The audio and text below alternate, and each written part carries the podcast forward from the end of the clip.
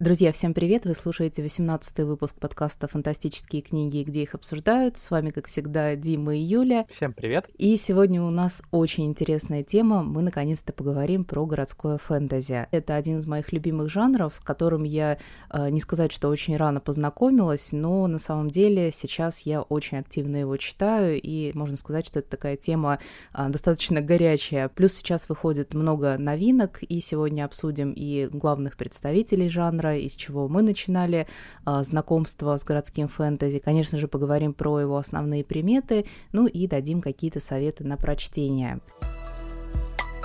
Ну, мне кажется, стоит начать как раз именно с э, того, что обрисуем, что из себя жанр представляет, может быть, какие-то основные э, его характеристики. Я бы на самом деле выделил такие два направления городского фэнтези. Одно, наверное, наиболее масштабные. Это фэнтезийные истории, действия которых разворачивается в знакомых нам локациях, будь то Москва, Петербург, Чикаго, Лондон и так далее, и так далее, когда какие-то магические истории помещаются в примерно современный мир. Иногда потустороннее сосуществует с обычными людьми в тайне, как это, например, в «Ночном дозоре» происходит. Повсюду есть всякие вампиры, маги, но обычные люди об этом не знают. Бывает, что в городском фэнтези статус в мире изменился из-за магии, например, так у Илоны Эндрюс происходит, когда в ее цикле Кей Дэниелс магия вернулась в мир, ну и, соответственно, люди как-то приспособились к тому, что вокруг них есть сверхъестественное, совершенно спокойно, ну или не спокойно, но, по крайней мере,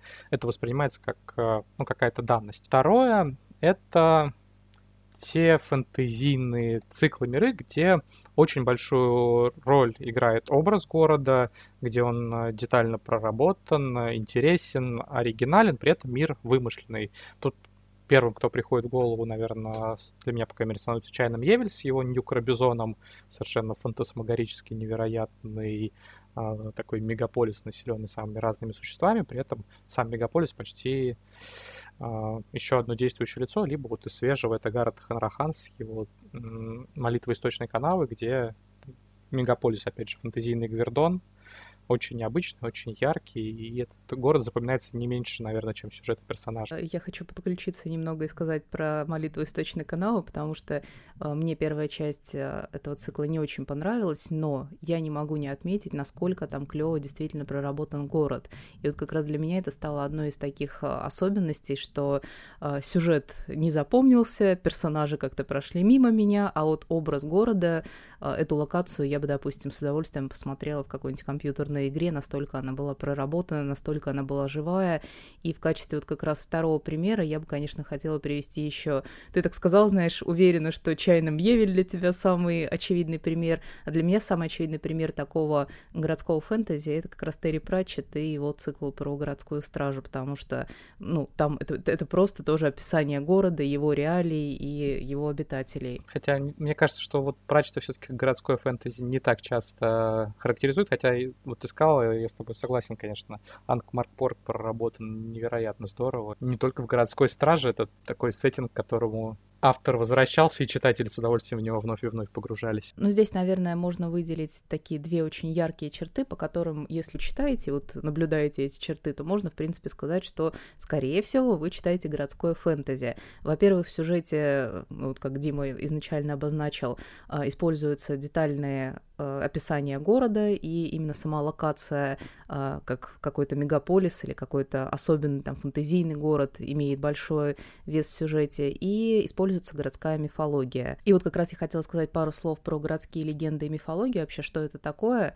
А, мне кажется, это одна из тем, которая интересна абсолютно любому городскому жителю, и вот в 90-е эту тему, эту тему очень активно использовали в сериалах. Я впервые вообще с городской мифологией познакомилась, когда смотрела секретные материалы, и там буквально, ну, в сериях, которые были так называемыми монстрами недели, рассказывались как раз а, городские какие-то легенды там о похищениях людей или о каких-то там монстрах, которые живут в канализации, и вот все это приобретало такой ну, мистический фэнтезийный флер, и когда ты смотришь э, или читаешь, как в нашей теме, про вроде как известный тебе город и там про свое окружение, э, становится безумно интересно, что же там такое мистическое может происходить. Ну вот и как раз в таком банальном интересе зрителя или читателя я и вижу причины популярности как раз городского фэнтези. Ну, мне кажется, как раз, да, если мы говорим о городском фэнтези, который привязан к нашему миру, его львиная доля прелести связана именно с тем, что события происходят вот примерно на тех же улицах, э, где ты живешь и ходишь, поэтому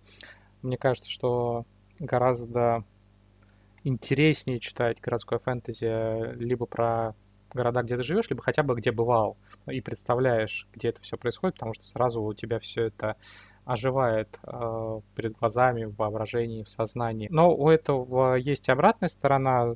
Зачастую городское фэнтези не заходит, что называется, если э, оно посвящено каким-то локациям, которые не близки читателю. Поэтому тут есть... Э, ну, про это мы еще отдельно такой, с тобой поговорим сегодня. Да, такой риск, что э, городской фэнтези не придется по вкусу читателю, если он не знает, не любит город. И давай, наверное, мы сразу обозначим таких главных и самых ярких представителей жанра, по крайней мере, для нас. И я, когда готовилась к этому выпуску, у меня абсолютно все из головы вылетели, вылетели что я там до этого читала, а, потому что у меня сейчас на повестке дня, прямо вот в процессе прочтения, во-первых, Батчер с его архивами Дрездена. Я прочитала две первые книги, и от первой была просто в безумном восторге. Вот все, чего я хочу от городского фэнтези, а, эта книга в себе сочетает. Это и классные, классное обыгрывание каких-то вот деталей нашего мира. То есть, допустим, там зелья варят на основе каких-то наших напитков, будь то Кока-Кола там или какое-нибудь пивко. А, можно взять абсолютно любую вот известную, доступную жидкость. А, интересная там система магии такая достаточно строгая. Сам Дрезден клевый. И расследование интересное. И книга вот такая драйвовая. То есть ты начинаешь ее читать, и пока ты не закончишь, спать ты не ляжешь. Вторая мне понравилась чуть меньше ну, там просто тема оборотничества не моя, но мне все активно в комментариях пишут, что а, чем дальше цикл буду читать, тем больше будет нравиться.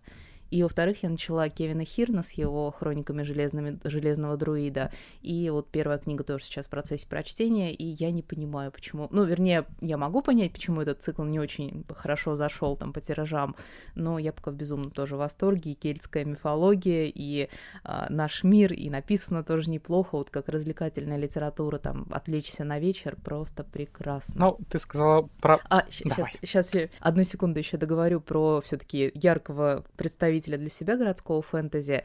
А, наверное, для меня это Чарльз де Линд и его «Городские легенды», так сборник и называется. И а, именно вот этот сборник во всем его многообразии для меня это все таки эталон. А, если сейчас у меня как бы мысли разбегаются там на Дрездена и на Кевина Хирна, то вот Чарльз де Линд — это такой абсолютный идеал городского фэнтези для меня. Ну, ты сразу с козырей зашла, потому что Батчер, он э, не только у тебя сейчас, он, в принципе, как раз считается по праву одним из главных а, мастодонтов урбан фэнтези. Правда, у меня к нему несколько иное отношение. Я Бачера полюбил где-то, наверное, середины его цикла. Ну, по крайней мере, то, что на тот момент было середина, где-то там седьмой, восьмой том.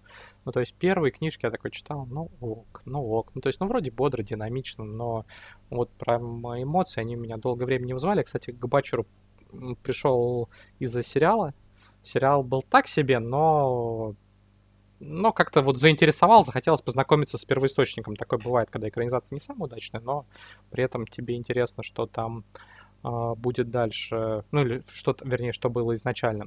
Вот, с Батчером так произошло. Я с большим удовольствием читаю его уже нынешние книги, где сильно прибавилось и в развитии мира, и в эпичности, и в драматизме. А, на мой взгляд, Батчер очень сильно вырос по ходу цикла, и если вот начинал он, на мой взгляд, ну, средне, то потом э, он достиг, конечно, гораздо больше уровня. То есть, если тебе сейчас нравится, то, скорее всего, дальше будет только лучше. А, с Хиртом, которого я нежно люблю всего, прочитал весь цикл про друида еще до того, как он на русском начали выпускать, ну или почти всего. А сколько там а, книг всего? Там 9 романов. Mm. Ну, это вот то, что про Атикуса основной цикл, он сейчас спин и пишет. но при этом те три, что вышли на русском, там, грубо говоря, такая законченная трилогия, там есть промежуточный финал. Ой, это приятно слышать. То есть, в принципе, их можно прочитать э, и на этом поставить какую-то точку. А, вот, на мой взгляд, Хирн как раз стартовал сильнее, чем Батчер, то есть у него сразу был уровень там, выше, чем у Батчера на старте. А, Хирн при этом выгодно отличается от многих авторов городского фэнтези тем, что он как раз не очень сильно привязан к конкретной локации, хотя у него действие начинается в Аризоне. В принципе, в последующих томах там много где побывают герои, в том числе не только в нашем мире, но и в других, так сказать, планах бытия. Например, третий роман. Львиная доля книжки события разворачиваются в Асгарде, куда отправляется такой местный аналог отряда самоубийц. Этим, этим ты меня и заманил, на самом деле, в Кевина Хирна, потому что если бы ты тогда не рассказал, э, как там мы с Димой при встрече тоже обсуждали книги, и вот он мне рассказал, что в третьей части приключений Железного Друида дело про Асгард. И все, Юля пошла покупать первые части. И еще бы я, пожалуй, отметил есть такая забавная штука, что авторы, которые пишут городской фэнтези, зачастую э, именно на этом жанре концентрируются. Uh, то есть uh, тот же Хирен долгое время не писал ничего другого. Сейчас у него есть попытки в других жанрах работать, но их немного. Батчер тоже вроде как uh, писал эпическое фэнтези, но все его знают и любят как автора Дрездена. А есть Тед Уильямс, который как раз прославился в совершенно других направлениях, прежде всего в эпическом фэнтези, и несколько лет назад у него выходила трилогия, хотя несколько, наверное, уже почти 10. А, трилогия про ангела Бобби Доллара, который работает таким ангелом-адвокатом. А, соответственно, когда человек умирает, за его душу идет суд. И вот этот самый Бобби Доллар один из тех, кто выступает э, на потусторонних судах на, стороны, на стороне душ. А, и он влипает в всевозможные неприятности, а, в частности, ему там придется и в ад отправиться. А, Уильямс очень хорош, а, но обычно он такой достаточно неспешный, вдумчивый, а тут у него получился динамичный, с юмором написанный цикл, при этом небольшой по объему, там всего три романа, он завершенный. Вот я бы еще из городского фэнтези на эту серию обратил внимание. Я бы еще из не самого известного, опять же, из пример автора, который известен совсем другим, а, привел бы Веру Камшу. А, опять же, она наиболее известна как автор исторического фэнтези, но у нее есть совершенно чудесные «Белые ночи Гекаты». Это такое а, городская мистика, скорее, с петербургской атмосферой. Это не романы, насколько я помню, а повести, соответственно, серия повестей. Давненько уже не пересдавалось, надеюсь, что это вопрос времени, когда оно снова увидит свет, но вот я бы еще э, тех, особенно кто хочет э, что-то такое совсем родным и близким к России, я бы вот на эту серию обратил внимание. И поговорив про главных и самых ярких представителей, вернемся немножечко все-таки к жанру. И раз уж мы обозначили его а, такое разнообразие и размытые границы, приведем, наверное, еще примеры а, из как раз крайностей. И вот я когда говорила, что самым там ярким для меня примером и эталоном является чайным забил мне голову чайным Евелем. Чарльз Длин. является... Обращу внимание, что Евеля я не люблю. а мне он вообще не пошел. Я вот сколько книг начинала и ни одну не закончила. Для меня таким эталоном жанра является Чарльз Делинд, и, конечно же, к нему в компанию я могу приписать Нила Геймана, потому что вот его, ну, в целом он очень любит жанр городского фэнтези, и мне кажется, ну, почти все его произведения так или иначе к этому жанру можно приписать, потому что а, э, город в его описаниях и в его сюжете сюжетах явля... Э, играет тоже достаточно значимую роль. И у Нила Геймана есть вообще произведение «Никогде», которое вот, вот это прямо классическое городское фэнтези. Сколько бы основных примет этого жанра мы не назвали, абсолютно все их можно найти в «Никогде». Это и известный город, там Лондон, и как бы его вторая подземная часть, и самый типичный городской житель, который ввязывается в э, магические, мистические авантюры. Ну и происходит все как раз вот в рамках э, одной локации в двух измерениях, скажем так. И э, на второй крайности, ну вот я сегодня уже говорила про городскую стражу Пратчета, э, где город абсолютно фантазийный Ангморпорг, но при этом в нем можно найти э, приметы из нашего мира, которые очень интересно как-то фантазийно обыграны. Ну, допустим, у них камеры слежения, это там маленький бесенок, сидящий с нечеловеческой скоростью зарисовывающий картинки. И, конечно же, мы не можем в рамках темы обойти вниманием российское городское фэнтези и поговорить про наших основных авторов. Ну, у меня, наверное, вот я сказала, что в целом я впервые узнала про вот городскую мифологию, какие-то темы с этим связанные из секретных материалов, а вот из книг это, наверное, были как раз дозоры. И причем тоже на них зашла именно с киноварианта, потому что а, посмотрела в 2004 году, по-моему, выходил первый «Ночной дозор», и я была просто в шоке, как так вот наша реальность, прям вот там дома, как у нас, и улицы, как у нас, это прямо, ну, Москва реальная, и в ней происходит что-то такое вот фантазийное, и вампиры, и светлые, и темные, и меня в, в моем детском мозгу это настолько захватило, что я помню, выпросила, э, по-моему, у кого-то из одноклассников, у родителей у нас были эти книги, и тогда это прям какой-то дефицит начался, и я прям ночами читала читала эти дозоры, и самые теплые воспоминания меня с ними связывают, причем продолжения как-то мне не очень заходили, а вот именно первый ночной дозор это до сих пор а, одна из ну, таких любимых, наверное, книг из детства. Ну, у меня это было уже не совсем детство, наверное, я в подростковом возрасте, но еще до кино читал, да, на меня они, конечно, тоже в свое время произвели большое впечатление. А, долгое время, ну вот если дозор, я согласен, мне, ну, наверное, первые три нравились, а дальше мне уже совсем не пошло. Вот, я достаточно долго зачитывался как раз э, «Тайным городом». Вот там серия, которая как раз набирала обороты. И... Это Панов. Да, это Вадим Панов. Э, у него, на мой взгляд, там прям пик был где-то в районе восьмого, девятого, десятого романов. Ну, кроме того, я бы еще отметил Алексея Пехова, Лену Бычкову и Наташу Турчанинову с их циклом «Киндред» э, про вампиров. А, там такой условно наш мир, но при этом, а, а, ну, какая такая сборный образ городов, а не конкретного. Я его в конце, в конце лета вот, читала что впервые. Вот это, еще его бы я, наверное, отметил, особенно если интересна и близка именно вампирская тематика. Ну и во многом, конечно, еще, собственно, вселенная Vampire Masquerade, которая не книжная, а настольных игр, компьютерных игр тоже была таким э, вводным в то, что называется городской фэнтези. Ну и, пожалуй, еще я бы отметил Лорел Гамильтон, а, которая, к сожалению, в какой-то момент вместо того, чтобы писать э, фэнтезийные детективные триллеры, с чего она начинала, и что у нее, на мой взгляд, очень хорошо получалось, в цикле об Аните Блэк она в какой-то момент стала вместо этого писать с теми же вампирами и оборотнями в той же вселенной, но эротику на грани порнографии. Но это не отменяет того, что первые романы были очень хороши и с точки зрения атмосферы, и мира, и детектива, и персонажей. Но потом, к сожалению, сильно попортилось. Ну, правда, мы про русских говорили, но коснувшись вампиров, не смог ее не упомянуть. И мы сегодня уже немножечко затронули тему причины, к сожалению, непопулярности некоторых зарубежных авторов. Вот мне очень жаль, что Кевин Хирн у нас не очень хорошо зашел. И, не знаю, может быть, если бы его чуть раньше а, как-то, не знаю, может быть, я взяла читать и там как-то разрекламировала. И, в общем, я теперь жалею, что поздно добралась. Ну, ты попробуй. Я... Ты попробуй, вдруг э, сейчас расскажешь, как тебе понравилось, и тираж улетит, оставшийся со свистом, и мы тогда сразу да, выпустим продолжение. Было бы очень а, хорошо. ну, ну, как быть, ну да, Хирн, к сожалению, у нас вообще была серия такая городского фэнтези, а, там Бенедикт Джака, про Лондон пишущий.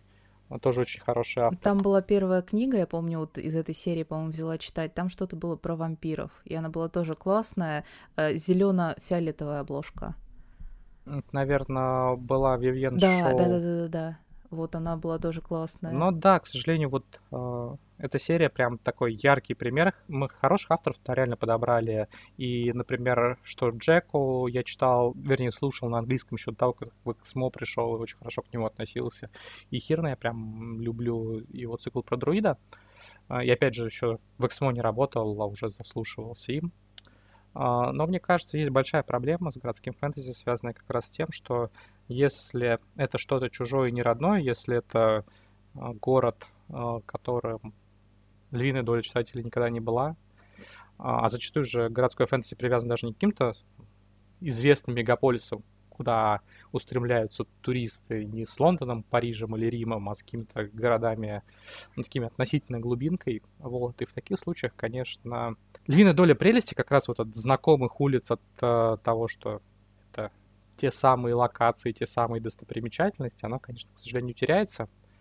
И вместе с этим, мне кажется, большое количество читателей э, отваливается, так сказать. И если городское фэнтези, которое на наших родных основано локациях вроде того же «Ночного дозора» или «Тайного города», оно в России было и остается весьма популярным, то вот э, зарубежных э, фэнтезийных циклов, э, ну вот Гейман, понятное дело, там не потому что говорю фэнтези, там очевидно потому что э, Гейман. Ну, я вот, допустим, сделала вывод, что для меня не работает эта причина с тем, что если про глубинку, то будет неинтересно. Мне, наоборот, скорее интересно узнавать про какие-то новые, там, маленькие городишки. Но, в общем, если есть какие-то новые городские локации, мне про это, наоборот, даже интереснее. Возможно, это связано с тем, что росла я на американских фильмах, и для меня это, ну, не знаю, не является чем-то прямо чуждым. Точно так же, как Сэндмана Слима я начинала читать, и у меня не было вот, что это вообще про что-то чужое написано. Кстати, тоже пример серии, которая, по-моему, не особо зашла, а была неплохой. Пробовали издавать кадры в разных сериях, то есть он выходил как раз его диалогия про такого вора-мошенника Купа. А, она выходила в а, как раз той самой серии Urban Fantasy, а Сэндман Слим был в нашем выборе в фанзоне, но да, и там, и там не было каких-то больших побед, чтобы можно было говорить об его успехе. Хотя, опять же, кадры вот Сэндмана Слима я слушал еще задолго до Эксмо. И, на мой взгляд, тоже яркий, сильный автор. Мне, кстати, кажется, что если бы Джо Беркромби писал городской фэнтези, могло бы получиться что-то похожее на Сэндмана Слима, потому что такое Примерно мрачненькое, с черным да. юмором, жесткое достаточно. Ну и завершим мы сегодняшний выпуск, э, во-первых, конечно же, советами, ну и про наши любимые книги мы сегодня, наверное, уже так обозначили вам.